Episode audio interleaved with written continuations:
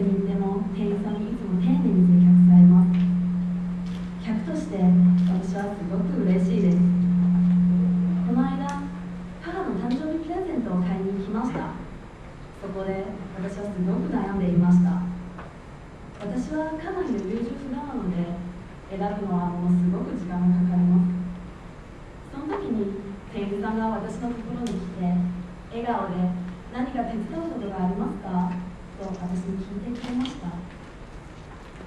そしてそして店員さんはずっと私の話を聞いてずっと親切にしてくれていろいろなアドバイスをしてくれました。そして2人で一緒にプレゼントを選んですぐにいいプレゼントを買うことができました。また最近私は日本のレストランで食事をしました。その時に店員さんが持ってきた料理と私が頼んだ料理が違いました。なので「あ料理が違う」と言ったら店員さんが驚いた顔をしてすぐ「すみません」と謝りました。しかしその時に私が自分の注文を間違えたことに気づきました。なので「あ大丈夫です。多分自分が注文を間違えました。ごめんなさい」と言ったら向こうも「大丈夫です。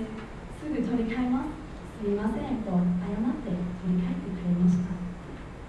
その時私は急に恥ずかしくなって店員さんに申し訳ないと思ったと同時にどうして店員さんが悪くないのに謝ったんだろうと思いました。正直日本に来る前に日本のサービス精神を初めて聞いた時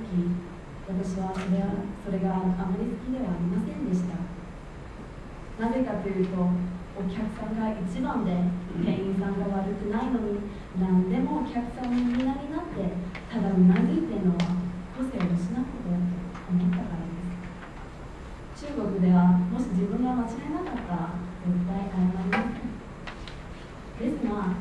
日本サービスを受けてみて私の考えが変わりました。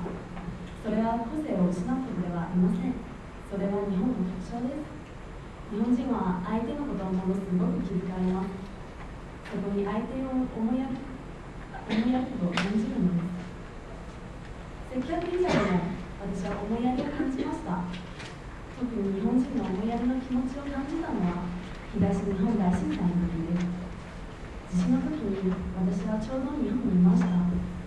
地震の直後私はとっても怖かったけれど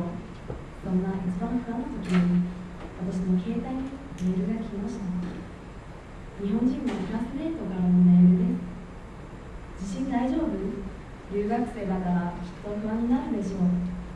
何があったら私に連絡してねと書いてありました。て私はとっても驚きました。なぜかというとその人はただの知り合いでしかも普段全く連絡してない人なのにそんなメールもらえるのは予想外だったから。留学生は違う国での生活にただでさえ不安を感じることが多いですその中でさらに私を不安にさせる出来事は起こった時に日本人の友友達が私を思いやってくれたことにとっても感動しました。私は日本にいる私は日本での生活において想像以上にたくさんの思いやりを触れて生活しています。その中で一つ気づいたことがあります。留学において学べることは勉強だけではないということです。私は日本に語学語学と文化を学びに来ていますがいろいろな体験によって思いやりという人として大切なことを学ぶことができました。そのことに気づかせてくれた留学生活も